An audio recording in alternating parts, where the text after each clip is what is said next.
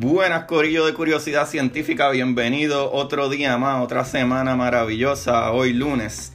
Eh, en el día de hoy, nuevamente, no voy a tomar tiempo con introducciones largas. Aquí les habla su host Agustín Valenzuela y tengo el honor, el placer, la suerte, dicha y todas esas demás cosas maravillosas de que hoy tengo conmigo a José Norberto Espíritu de Astrofísico en Acción Bienvenido, Norberto. Muchas gracias, Agustín. Gracias a ti por invitarme. Un gusto estar aquí platicando contigo y con tu público. Vamos a platicar de cosas muy interesantes, a ver, a ver qué sale. Definitivo. Contra, antes de empezar con todo en general, eh, ¿verdad? De, de física, astronomía y todas esas cosas maravillosas. Algo que yo me fijé mucho, eh, que usualmente la gente piensa en científicos o etcétera, y piensa como que en, los nerds, clásicos nerds, que, lo que hace es estudiar y en bata blanca, pero en específico tú, brother, tú siempre estás en la bicicleta dando unos paseos brutales, unas fotos maravillosas, háblanos de eso. Sí, sí, es verdad. Digo, aparte de aparte de mi labor como científico, como divulgador, pues digo, todos los científicos somos seres humanos y tenemos nuestros hobbies.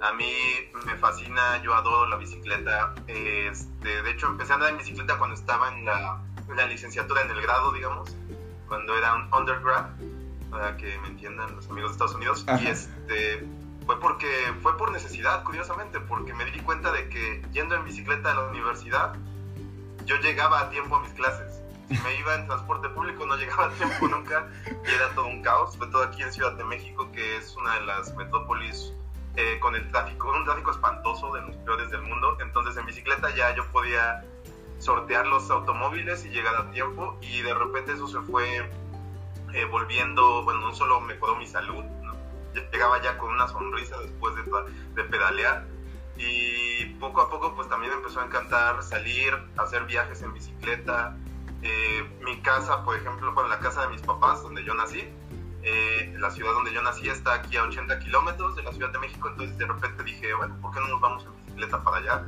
Y así ya empecé a ir por ahí. Y, y le fui agarrando gusto, ¿no? O sea, como la astronomía, ¿no? Empecé de poco a poco y hacer viajes más largos, más complejos y muy divertido. Y ahorita todos los días no, no suelto la bicicleta, o sea, hace, yo creo que la última vez que me subí a un autobús, a un camión de transporte público, ha sido como hace un mes. Y sí, sí trato de mantenerlo al mínimo. Eh, sea, es una gran alternativa, sobre todo en ciudades como la Ciudad de México y para hacer viajes cortos, para ir a la universidad.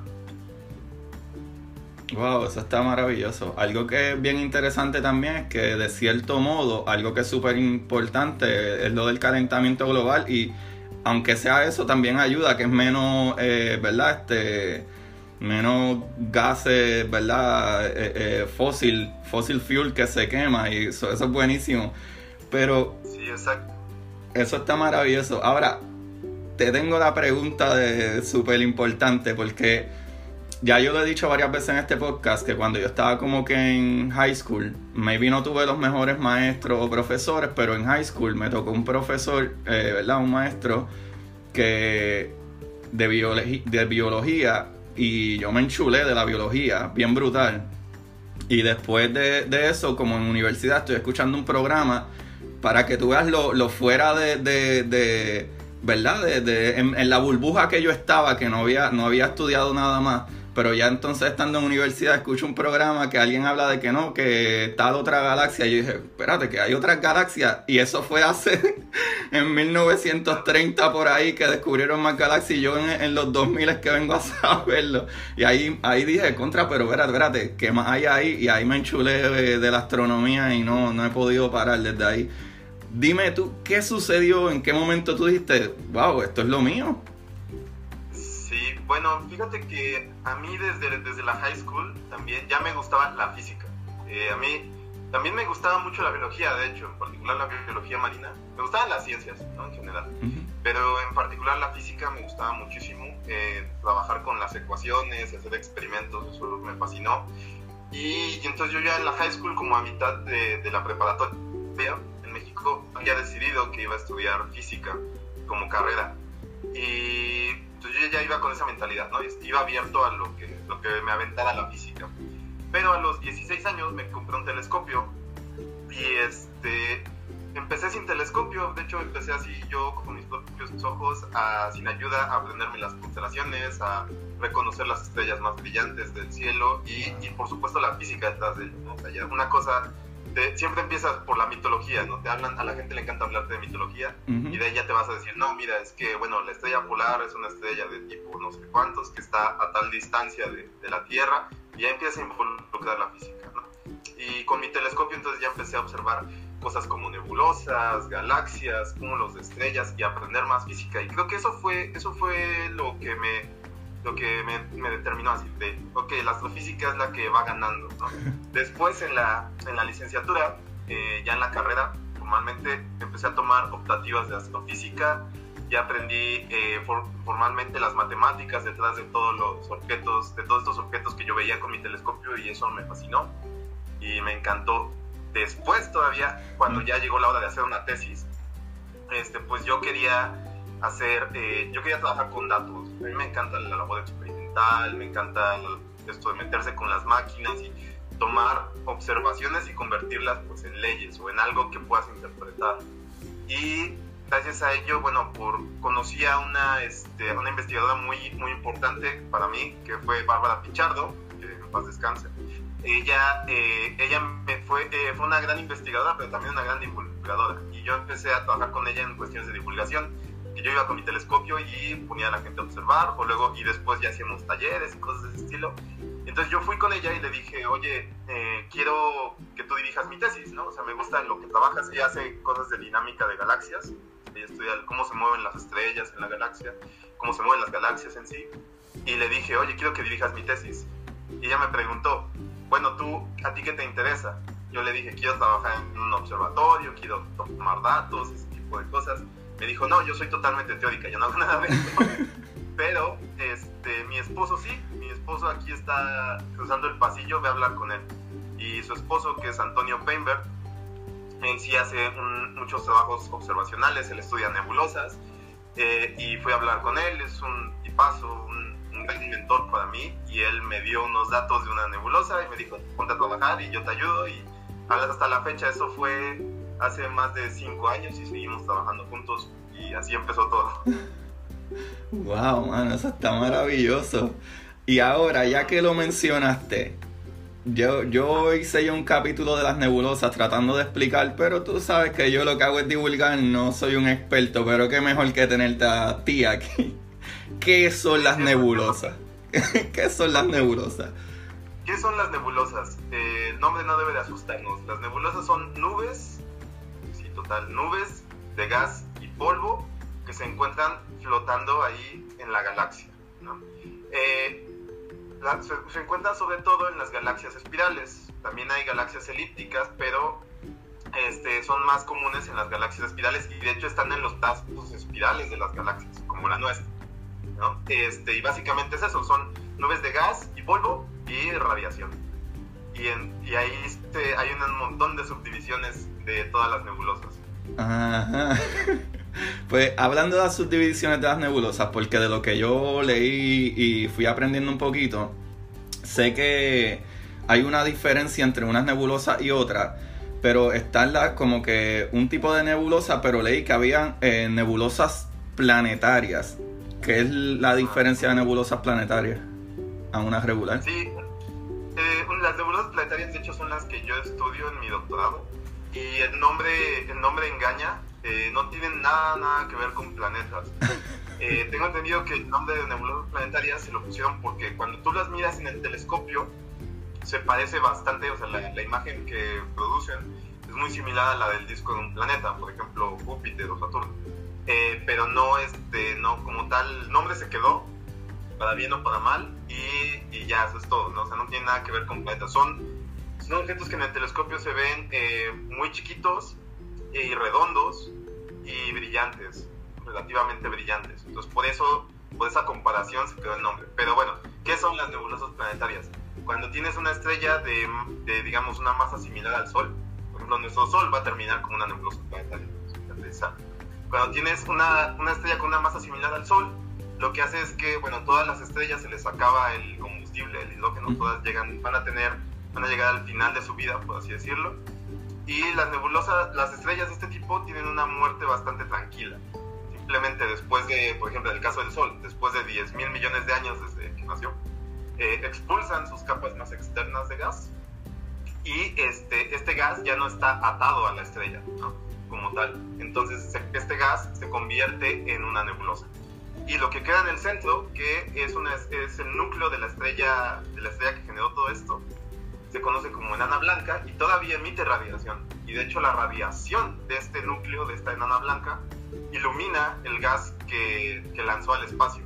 Entonces ya tenemos una nebulosa este, que es iluminada por esta enana blanca. Y estas son las nebulosas planetarias, que si te pones a pensar, eh, su tamaño puede ser, por ejemplo, de unas cuantas veces mayor que el sistema solar. Wow. El sistema solar. Wow, eso está brutal, está brutal. O sea que para hacer una, una nebulosa planetaria, básicamente cuando eh, básicamente sucede una supernova que sea más o menos del, del tamaño del Sol Ah, bueno, una supernova es, otra, es una cosa distinta, sí, es, eso es ahí está la diferencia. Digamos, las estrellas que tienen de 8 masas del Sol para arriba, prácticamente todas van a terminar como supernovas, pero una supernova es un efecto violentísimo. Una supernova, eh, en el momento en que estalla, puede emitir más luz que, todas las estrellas de la galaxia combinadas. Además, este, llegan a ser muy violentas, llegan a destruir eh, por ejemplo, si están adentro de otra nebulosa, llegan a destruir el gas y el polvo y todo lo que está ahí, a barrer con todo. Las nebulosas planetarias son una muerte eh, distinta, solo ocurren con estrellas menores, de masas menores, a las que les dije. Y es un proceso bastante, bastante tranquilo, por así decirlo. ¿no? Este, no son tan brillantes, nunca van a ser tan brillantes como una supernova y pueden durar muchos, pueden durar este, también muchos miles de años eh, sí, de hecho llegan a, durar unos 50 mil años, al parecer. En cambio, una supernova eh, solamente dura unas cuantas semanas en su máximo de brillo. Llega al máximo y luego se va enfriando. Pero llegan, unos cuantas llegan a unas cuantas semanas y se apagan. En cambio, una nebulosa planetaria sí puede estar este, varios miles de años ahí. Ah, ok, ok, sí, sí. eso básicamente, en verdad, si la masa es lo suficientemente grande, pues claro, cuando se comprime por la maravillosa fuerza de gravedad, gravedad que ya no queda mucho que quemar. Exacto, exacto. E, esa sería la, la, explicación de la supernova: es que como explota tan fuerte, destruye todo. ¿Sabes? La, la, otra no tiene masa suficiente para explotar tan fuerte y pues se queda un poco más estable, por ponerlo así. Ah, sí, ¡Wow! ¡Qué brutal! qué brutal, qué brutal. Me encanta, me encanta eso.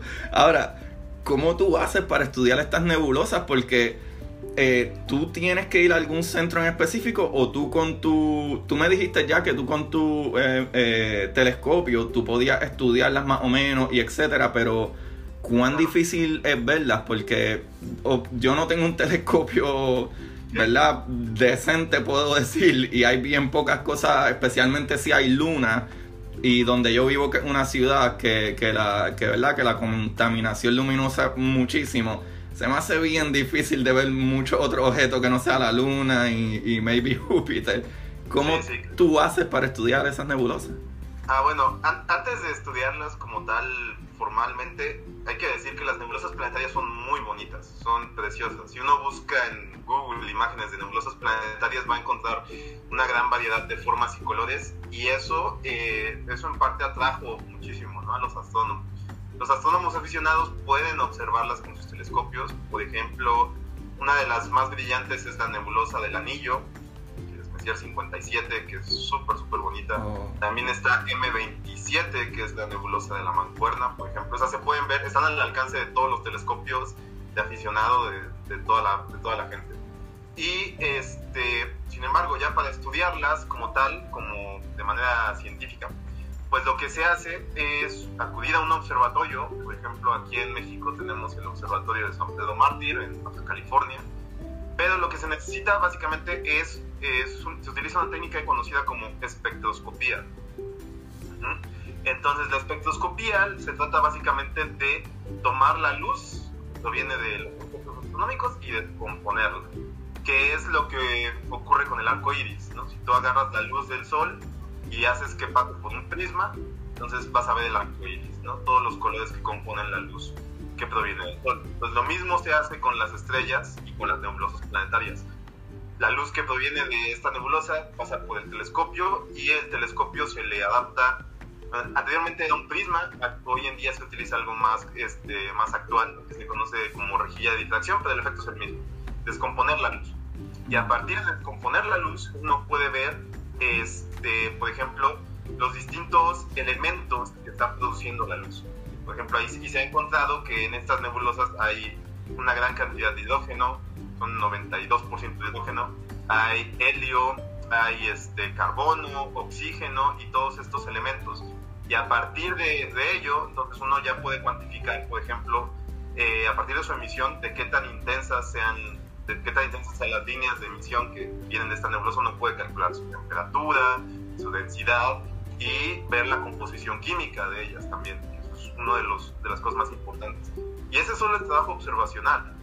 Eh, también a partir de lo que los, los astrónomos observacionales hacen, hay gente que se dedica a hacer modelos, tomando la física que ya conocemos, que de hecho se utiliza mucho mecánica cuántica en ese sentido, eh, utilizando física atómica, eh, mecánica cuántica y, y, bueno, simulando las condiciones astrofísicas de, de esos objetos, se pueden eh, encontrar otras cosas, ¿no? Este, por ejemplo, por ejemplo, hay mucho trabajo en ver cuáles son las morfologías, cuál es la forma de estas nebulosas, ¿no? Porque no todas son esferas perfectas, muchas tienen este, lóbulos, tienen como, algunas tienen formas de, ¿cómo se llama? De, de hourglass, de ah, como la, como la, disculpa, disculpa que te interrumpa, sí, que ahora que, ahora que lo dices, me acuerdo haber visto una foto de, creo que la Crab Nebula, que en verdad lo que parece es como una mariposa así abierta. sí, sí, también ellos llaman la nebulosa de la hormiga, ese bosque está muy bonita, tiene forma de, justo esta forma de reloj de arena, de hourglass. Mm, qué nice, qué nice. Disculpa que te interrumpiera, disculpa. Pero entonces... entonces te, te pregunto, exacto, pues, ¿cuánto e, esta pregunta, ¿verdad? No, no sé si, si, hará un poco de sentido o no, pero como me dices que se utiliza un poco la, la, la eh, mecánica cuántica, porque estaba leyendo sobre eso mismo y de las maneras que ustedes también como que ponen los colores y etcétera, o, las fotos, no sé si puedo decir, ¿verdad? De la explicación de eso mismo, de la radiación que sale de la estrella en su interior, es que entonces quitar los electrones y esa es la luz que podemos ver, por ejemplo, en la cuestión de, eh, eh, del hidrógeno, que lo que tiene un electrón lo, le da el cantazo, ¿verdad? Como que, y, eso es lo que vemos, pero es que a mí lo que me impresiona es tantas ramas que tú necesitas o, cuánta gente tú necesitas en conjunto o de cuánta información te tienes que empapar para poder estudiar esto por completo. So, ¿qué, ustedes hacen? en tu caso, tú eres físico, astrónomo, este, sabes de todas estas cosas, pero ustedes todo el tiempo tienen que, que, compartirse esa información entre diferentes ramas para poder analizarlo o ya como que no, ya yo sé que yo necesito y tú solamente puedes hacerlo. Sí, sí, por supuesto. O sea, una parte muy importante que sostiene toda la investigación en astrofísica es la comunicación. Tenemos que estar mucho en contacto, por ejemplo, con los ingenieros, que son los que diseñan estos instrumentos, porque de los instrumentos nosotros les decimos, oigan, necesitamos un instrumento que haga esto, y ya ellos nos dicen si se puede o no y en cuánto tiempo lo tienen, ¿no? Eh, también, pues, algo que ha venido mucho a impactar es que cada vez necesitamos telescopios más grandes para ir más profundo en las nebulosas, ¿no? Entonces ahí los ingenieros entran. Y por otro lado necesitamos gente que, que se meta de lleno a la física atómica, ¿no? Que nos diga, oye, el, átomo se comporta así para que entonces ya nosotros poder comparar esto con lo que observamos en nuestros espectros, ¿no? Y sí tenemos que estar eh, muy, muy, muy en contacto con gente de distintas ramas. Eh, también, gracias a esto, de hecho, eh, se desarrolló mucho la astrofísica en el siglo XX, porque las nebulosas planetarias o de cualquier otro tipo se conocían desde finales del siglo XIX, eran muy conocidas, se podían observar bastante bien con los telescopios de la época, pero no, no, había una manera como tal de estudiarlas a profundidad. Eh, esto se desarrolló hasta principio, bueno, hasta principios, primer tercio del siglo XX, cuando ya surgió la mecánica cuántica y ya pudimos entender mejor, de mejor manera el átomo. Y gracias a ello, entonces sí pudimos entender la composición química de las, de las nebulosas. Y sí, y por eso uno, por eso uno en buena parte tiene que estudiar física antes de estudiar astrofísica, ¿no? Porque primero tiene que uno entender estas cosas de, de sistemas termodinámicos, de sistemas atómicos, de mecánica cuántica y luego ya después aplicarlo a un problema en concreto como es el de las nebulosas. Wow, eso está excelente. es que a mí me emociona porque, eh, no sé, a, mí como que cada, cada, en cada momento que adquiero como que ese chispitito de esa gotita extra de, de conocimiento, como que me parece tan súper fascinante porque cuando, por ejemplo, estoy tratando de hablar con alguien sobre algo y me dice, ah, pero ¿por qué esto y aquello? Ah, no es por esto, esto y esto, pero te tengo que explicar esto para que entienda el porqué de esto. Claro, claro. uno termina hablando como 40 minutos para poder explicar una cosa porque todo está muy atado. Sí, y aún así, a pesar de que los divulgadores han hecho una, una labor fascinante para, para explicar las cosas y llevarlas a otro lenguaje, desgraciadamente hay cosas que solo se pueden explicar con matemáticas, ¿no? ni modo, así es. bueno, no vas si estás platicando ahí en el café, en el bar, no puedes sacar el pizarrón, ¿no? Exacto. Algunas cosas que todavía vas a tener que ver. Pero sí, estoy totalmente de acuerdo. De hecho, algo que me fascinó ahorita que tocaste ese punto es que eh, nosotros como astrofísicos, primero la mayoría estudiamos física y ahí tomamos estas clases de mecánica cuántica y otras cosas, ¿no? Pero en, pero en las clases de mecánica cuántica, normalmente los que te dan la clase no son astrofísicos, ¿no? Entonces te enseñan las ecuaciones y te dice, todas las ecuaciones de todo, este, todas las ramas de la física tienen sus rangos, ¿no? En las que son válidas, ¿no? La ley de los gases ideales no es válida para sólidos, ¿no? Por algo se llama ley de los gases. Eh, entonces nos enseñan todos estos, cómo funcionan los sistemas cuánticos y nos dicen, no nos dicen, más bien, muchas veces se les olvida decirnos este, que muchos de esos sistemas que nos enseñan, que las ecuaciones solo son válidas en la Tierra, y en las nebulosas muchas veces no son válidas o tienes que tomar tienes que tener en cuenta otras consideraciones para que ya sean válidas ¿no? y eso es algo muy curioso muchas veces la física que nos enseñan es física de la Tierra y no necesariamente es válida en otras partes de la galaxia.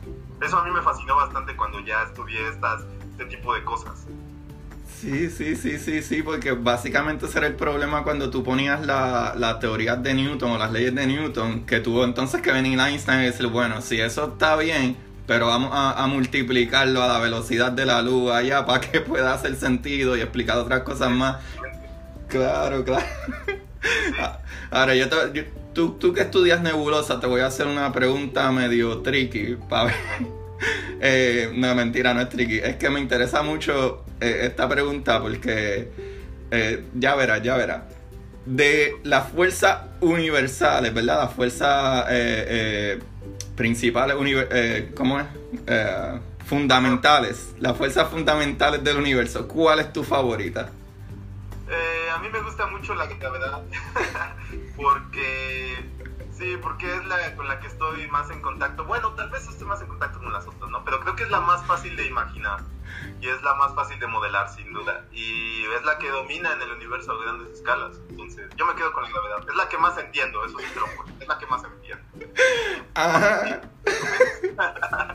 es que yo, no soy yo y yo y Seu estuvimos vacilando mucho con eso porque él cogió la electromagneticidad. Y entonces yo dije, no, la mía es la gravedad porque forma todo y etcétera y bla, bla. Y después él me estaba dando otra explicación de, de cómo comunicarse en el espacio y dice, sí, pero la electromagneticidad tú no necesitas un medio para moverlo, comunicarte y por eso es mejor. y yo como que bueno, casi me convences, pero... bueno, quién sabe, tal vez en algún futuro inventemos los teléfonos de gravedad. ah, bueno, hay ondas, ¿verdad? Yo que funcionen con ondas gravitacionales. Ya, pues descubrieron las ondas gravitacionales. Wow, ese es otro, otro tema que a mí me súper fascina, la gravedad. Y Patricia hizo un excelente trabajo explicándomelo. Hizo un excelente trabajo explicándomelo. Y lo que yo estaba leyendo otras teorías que hablaban del el gravitón, como que debe haber una partícula que es lo de la gravedad, pero entonces bajo la eh, ¿verdad? La teoría de Einstein de, de la relatividad, eh, general, si no me equivoco, eh, ¿verdad? Que habla de que es como si fuera un, un, campo, ¿verdad? Una, una, una, tela, algo físico y, etcétera. Pero al mismo tiempo, ah, lo que, e, eso es lo que me, me medio, me medio vuela la cabeza a mí. Cuando hablan entonces de que sí lograron ver eh, las ondas, ondas de gravedad, o sea, algo como si fuera una tela en el espacio, eso se logró ver. Eh, mm, a lo mejor yo soy un poquito más lento o difícil de aprender, pero cuando tú hablas de eso, de que es algo físico, ¿tú sí crees que es algo físico al punto de que, ¿verdad? O de tu conocimiento o si lo, o si lo has observado en algún momento, ¿verdad? Si te has detenido, porque yo sé que tú tienes un montón de trabajo, a lo mejor no trabajas tan de cerca con eso, pero que hayas leído en algún momento algo, ¿tú, tú crees que algo físico, real, real, real, de que en algún momento podamos hacer como un, un hoyo de gusano, o sea, que tú pudieras colapsar esa materia eh, o, o, o, ¿verdad? o unirla o pegarla muy al frente y expandirla en la parte de atrás como que para viajar más rápido o algo? Bueno, si, si las ecuaciones lo permiten, si, entonces debe de ser posible, ¿no? O quién sabe qué cantidad de energía se, se requiera, ¿no? Pero si las ecuaciones lo permiten, no veo por qué no. Pero sí, o este, todas estas cuestiones de, de, la, de, la, las ondas gravitacionales finalmente pues son consistentes, ¿no? Con la forma en que entendemos el universo. De hecho, antes de que se observaran directamente, ya sabíamos que, que existían indirectamente, porque, por ejemplo, en el sentido astronómico, este, se, había, había, se había descubierto un sistema de dos pulsares que estaban orbitando alrededor de su centro de masa y que fueron perdiendo energía gracias a la emisión de radiación gravitacional y por esto se fueron acercando entre sí. Entonces, esa fue la confirmación indirecta de las, de las ondas gravitacionales. ¿no? Y pues venga, el, el, cielo es el no ya ni siquiera el cielo es el límite, ¿no? Lo que corresponde a la imaginación. Wow, eso está súper chévere porque eh, para mí, para mí, nosotros no tenemos todavía eh, la tecnología suficiente, no creo ni siquiera para viajar ni la mitad de la velocidad de, de la luz. Eh, y básicamente, de la manera que me acuerdo que estaba leyendo, que, que las pudieron ver, fue cuando colapsaron dos hoyos negros, básicamente, y, y, la fuerza es tan grande que pudieron verla. Pero, anyway, es que es un tema un poquito difícil que me vuela la cabeza, pero ya que tú mencionaste los pulsares, ¿qué son los pulsares? Ok, los pulsares son básicamente estrellas de neutrones, digamos, que se producen por el colapso de, ciertas estrellas. Y entonces lo único que queda de estas estrellas pues es el núcleo. Puede ser el resultado de estrellas masivas por ejemplo y este entonces se colapsa y solo queda el núcleo. Una estrella de neutrones es muy parecida a una enana blanca pero todavía más más compacta así decirlo. Y entonces se sabe que este tipo de estrellas emiten eh, emiten un jet de radiación a través de sus polos. Y este jet de radiación, eh, cuando se alinea con la Tierra, se ve como un pulso. También sabemos que estas estrellas giran rapidísimo. Algunas llegan a, tener periodos de milisegundos, o sea, dan una vuelta cada, cada milisegundo, ¿no? cada, cada ciertos milisegundos. Y entonces se ve como una especie de, entonces se ve como pulsos, pulsos muy continuos. Y este, después se recibieron este nombre de pulsares, ¿no? Eh, de hecho, a la persona que descubrió esto se le otorgó el premio Nobel. Eh, bueno, en realidad eh, los descubrió Jocelyn Bell, que era estudiante de doctorado en Escocia, y ella este, y le dieron el premio Nobel a su asesor. Este, aunque ella fue la primera en detectarlos con, este, con un radiotelescopio. Y justamente se notaban pulsos en, en, los datos del radiotelescopio y no quedaba muy claro qué, qué era, ¿no? En ese momento se pensaba, ella, se llegaron a manejar la posibilidad de que de que fuera este, una civilización extraterrestre, pero no, resultó que eran estrellas de neutrones. Sabemos que todas las estrellas de neutrones emiten estos pulsos, pero no siempre están alineados con la Tierra. Entonces no siempre vemos los pulsos en todas ellas. Oh, wow. So, básicamente, de donde único podemos ver los pulsares es de una estrella de neutrones. No hay otra manera de, de crear pulsares. Exacto, al menos no, no que yo tenga entendido. Por ejemplo, uno de los que tenemos bastante cerca del cangrejo, ahorita que me lo recordaste. La nebulosa del cangrejo está en la constelación de Tauro y se puede ver con telescopio. Este, y ya en las imágenes del Hubble, ya uno puede ver, este, de hecho puede ver cómo el pulso va iluminando la, iluminando la nebulosa. Las imágenes de los telescopios espaciales, también en las del, del, telescopio Candle. Muy bonito. Wow. Eso está brutal, eso está brutal. So, yo me imagino que tú tienes que estar súper emocionado por el James Webb Telescope que, que Definitivamente. yo estoy súper emocionado. tu concepción del universo, sí.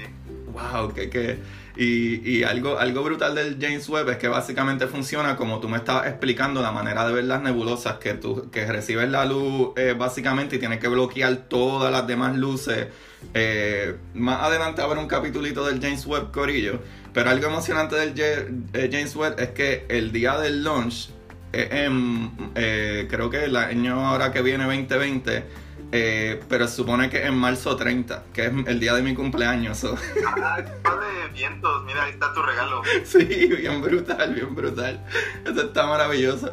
Entonces, te pregunto, eh, ya que por lo menos para mí, a mi entender, lo que crea básicamente, y puedo, puedo estar súper mal, eh, por eso es que probablemente tú puedas poder explicarme mejor. Eh, básicamente lo que crea, ¿verdad? Como que las estrellas y etcétera, pues salen de las nebulosas cuando se une esa materia ahí, etcétera, enciende y, y básicamente después de que esa materia, ¿verdad? O esa estrella explota, eh, si es una supernova, por ponerlo así, hay material regado en el área o etcétera, y ahí se crea con otros gases y etcétera, se crea esta otra estrella y ahí crea planeta en general. Eso, es lo que más yo he leído. Pero mm, obviamente no estoy 100% seguro porque si voy a un punto como nuestro planeta aquí mm, cercano, como Júpiter, Júpiter y, y todo esto, los planetas que le decimos externos son hechos de gases y, polvo. son no sé si todos los planetas se hacen después de que una supernova o una estrella explota o hay planetas que se crean directamente desde las nebulosas. Ok, sí, bueno, este es un proceso este, bastante complejo. Y entonces, efectivamente, primero, las, es curioso y es muy interesante porque las nebulosas representan el inicio y el final de la vida de muchas estrellas. Por ejemplo, sabemos que este, buena parte de las estrellas o sea, nace en, a partir de nubes moleculares, que son nebulosas también. Son nebulosas, pero son muy densas y muy frías. O sea, ¿qué tan frías? Pueden estar apenas 30, 30 grados por encima del cero absoluto. Wow. Es frío. Sí, sí, sí. Lo que puede llegar, ¿no? O sea, más frío que eso solo es de, solo la radiación de, cósmica de fondo, ¿no? Que es uh 7 Kelvin. Eh, pero bueno, entonces de estas nubes moleculares, que también son nebulosas, como les digo, que pueden llegar a ser gigantes, este, pueden llegar a ser bastante, bastante grandes, a partir del colapso de, de ellas o de parte de ellas, entonces ya nacen otras estrellas. Y de ahí pueden nacer estrellas que ya son muy, este, muy masivas y otras de, masa un poquito menor, como el Sol, o todavía este, más, más pequeñas y más frías que el Sol.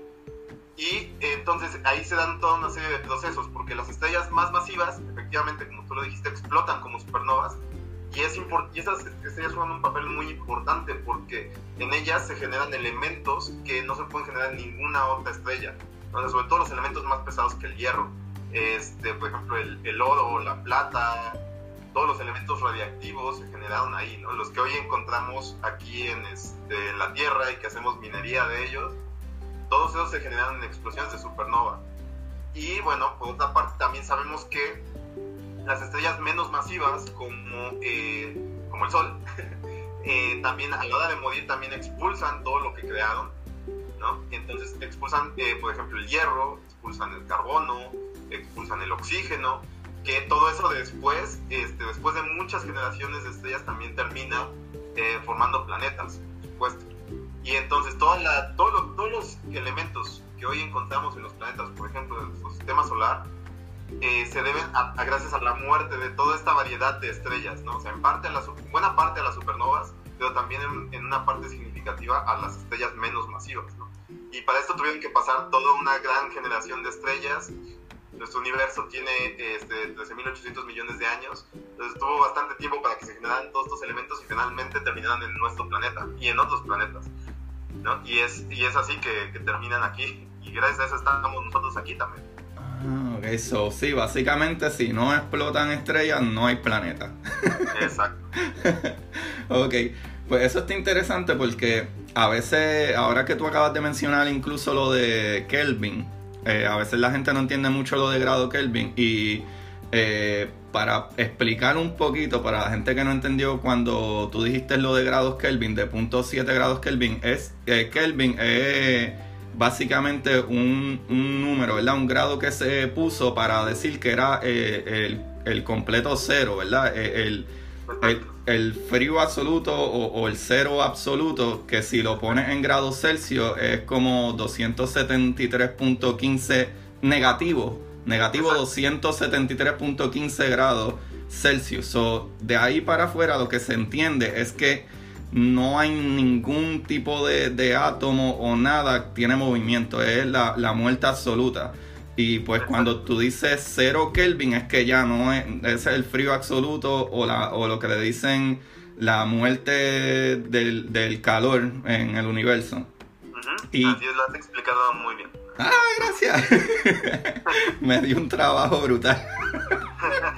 no, no, así es, es correcto. Y sí, o sea, y son estas nebulosas, las nubes moleculares, te decía, son tan frías que están apenas 30 grados por encima del cero absoluto, Lo cual es, o sea, es una temperatura que, ahí, ahí, está otra vez, ¿no? Es una temperatura que prácticamente no se puede conseguir aquí en la Tierra.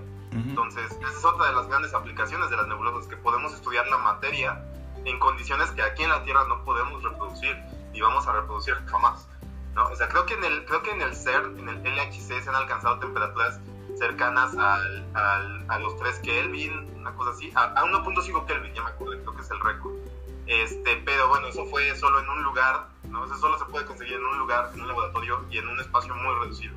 Entonces, si te digo que son 30 Kelvin en un espacio enorme que abarca buena parte de un brazo de la galaxia, entonces eso ya la materia se comporta de maneras distintas, ¿no? En esas escalas.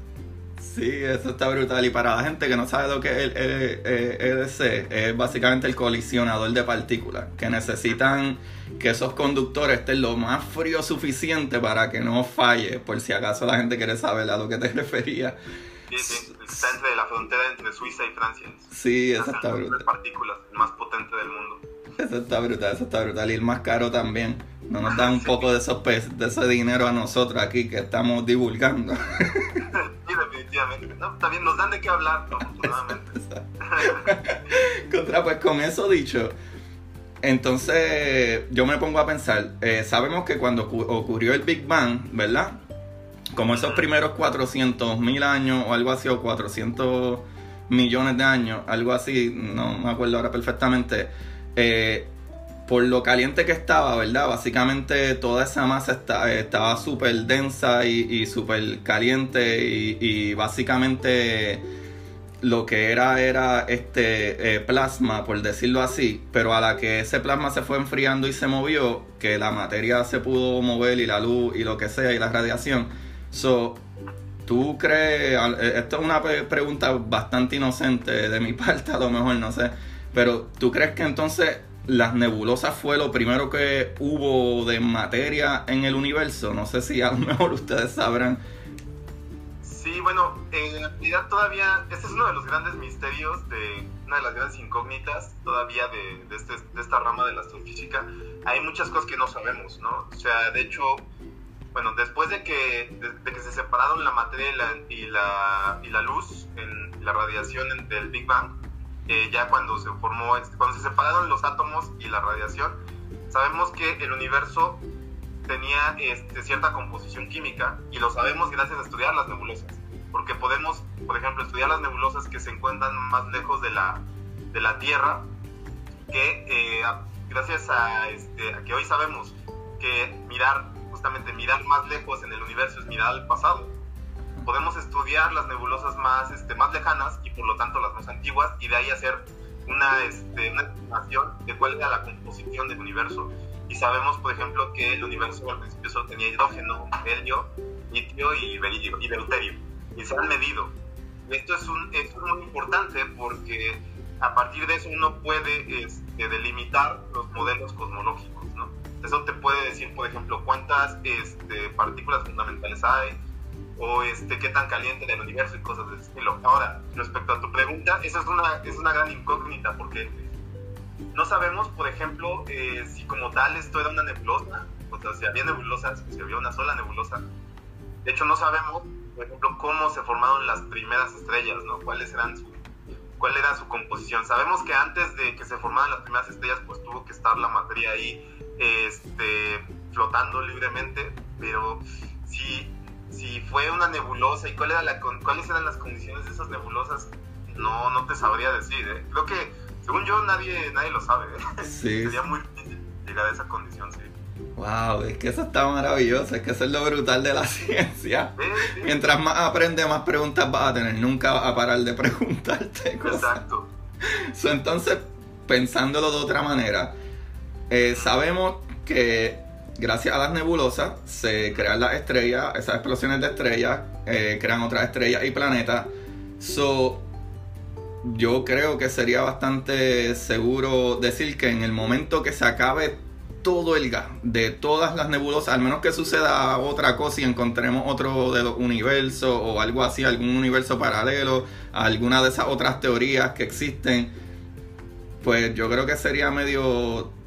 Obviamente, Corillo, eh, eh, los que están escuchando no se asusten. Esto no va a pasar en cientos de miles de millones de años, probablemente si es que sucede, si es que no sucede otra cosa, pero pensando aquí como que hipotéticamente, sería, ¿tú crees que sería eh, algo inteligente o lo que sea decir que si se acaba todo el gas, todas las nebulosas, ¿verdad? Y después de, que ya se hayan creado todas las estrellas que hayan y todas esas estrellas exploten nuevamente y ese gas poquito que quedó de las estrellas últimas que explotaron se crearon y esas estrellas explotaron, ¿tú crees que será la muerte del universo o de nuestro universo?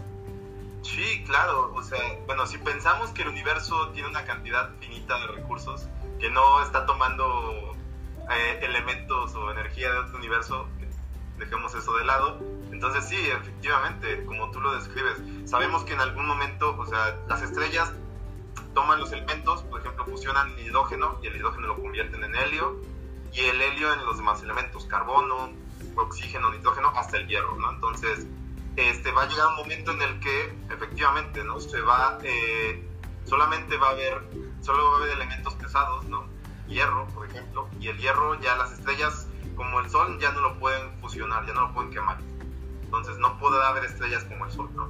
Tal vez pueda haber estrellas masivas que quemen el hierro, pero también eventualmente eh, va a ser, cada vez se va a hacer más difícil que estas eh, que se produzca el colapso gravitacional y que estas se junten, ¿no?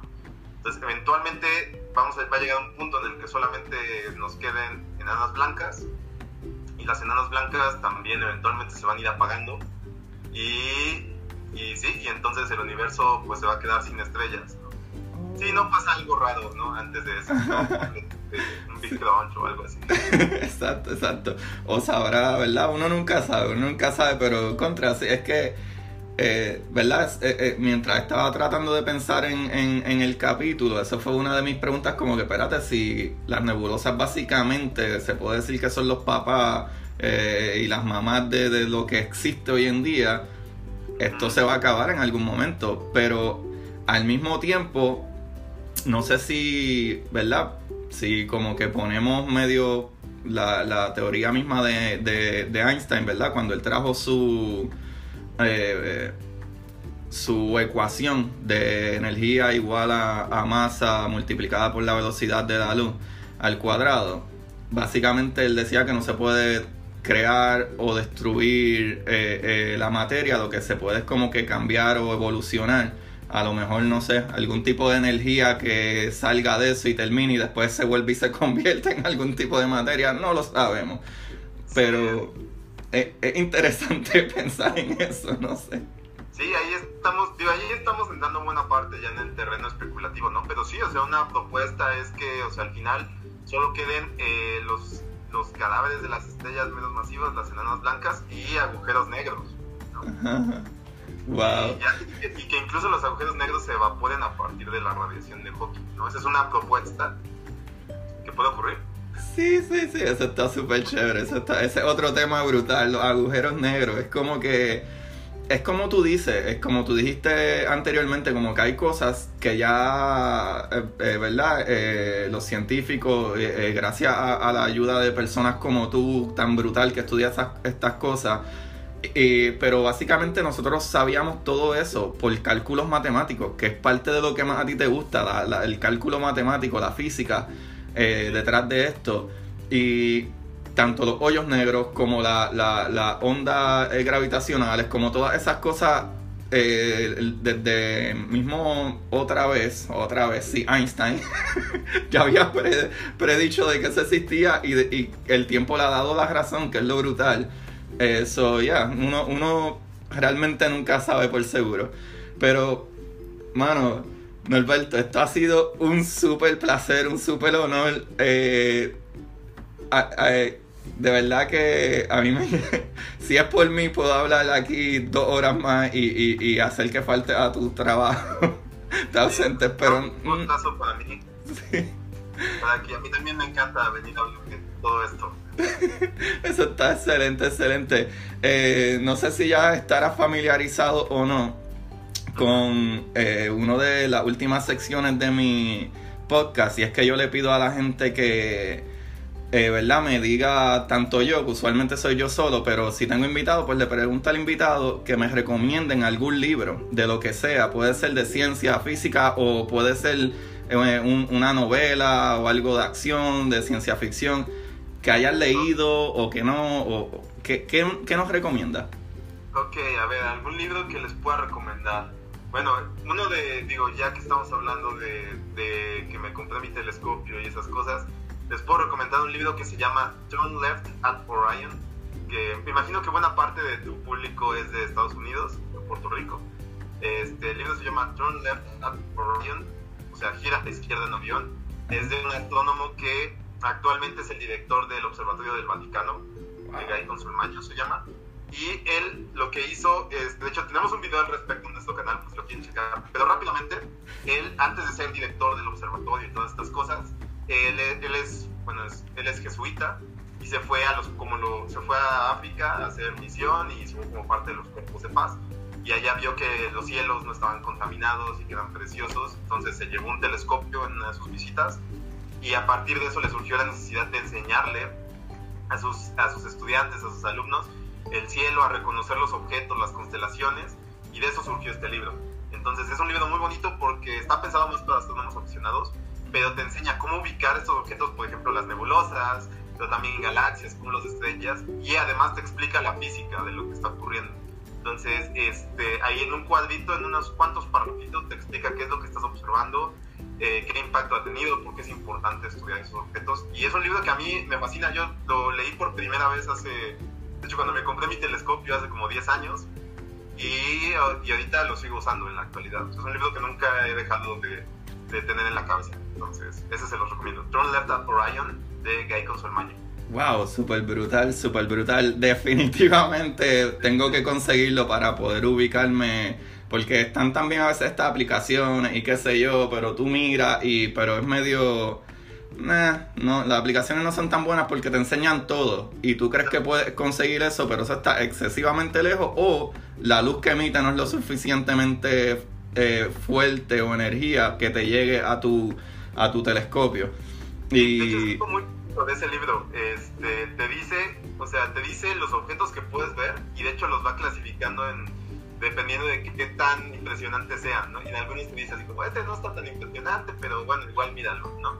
Y te cuenta historias, por supuesto, sobre cómo llegar a observarlos y todas esas cosas. Entonces creo que eso sí, eso es algo que las apps no, no te dan, ¿no? No te cuentan historias ni te dicen qué tan wow va a estar, ¿no?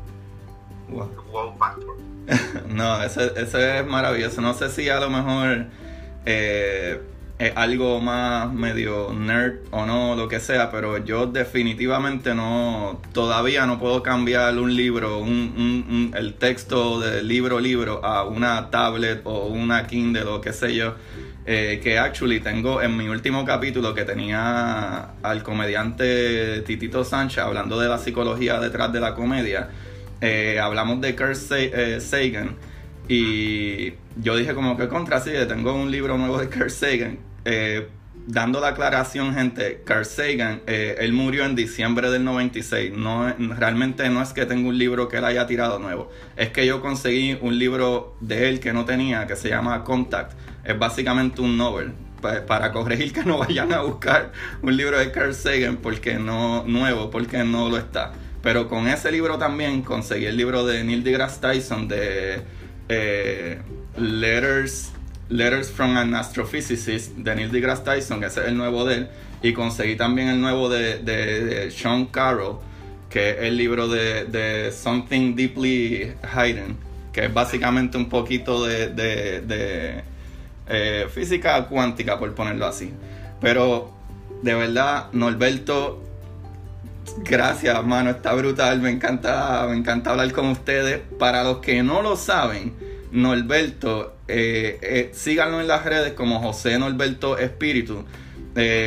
pero sí, pero eh, lo, brutal es que eres otro de los divulgadores más brutales que actually todos ellos son astrofísicos, eh, no, son como yo, que yo no sé nada.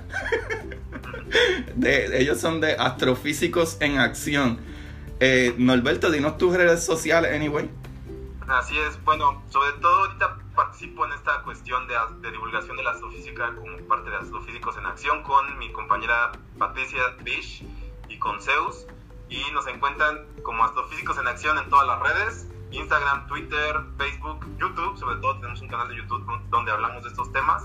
En Twitter estamos como Astrofísicos A, para que nos ubiquen. Y bueno, si quieren seguirme en mi Instagram, que es el que es público, es jn.espíritu16. Ese es mi Instagram personal. Wow, eso está brutal. Y, un montón de cosas. Sí, no, no, no. Y, y, de verdad que lo que les digo que vayan, vayan y chequen los eh, jn.espíritu en Instagram. Porque como hablamos al principio, él siempre se pasa en bicicleta por ahí, pero tiene unas fotos, tiene una fotografía espectacular. Si ustedes quieren enamorarse de la vida y de la naturaleza, tienen que seguir a, a, a José Norberto Espíritu me puedo contar historias de mis viajes luego. Y también subo muchas historias de los eventos a los que vamos, de, divulgación, de astrofísica y de todo en general.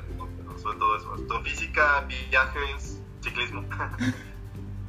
Gracias nuevamente Norberto, gracias a todos ustedes, mi gente de Curiosidad Científica, por escucharnos una semana más.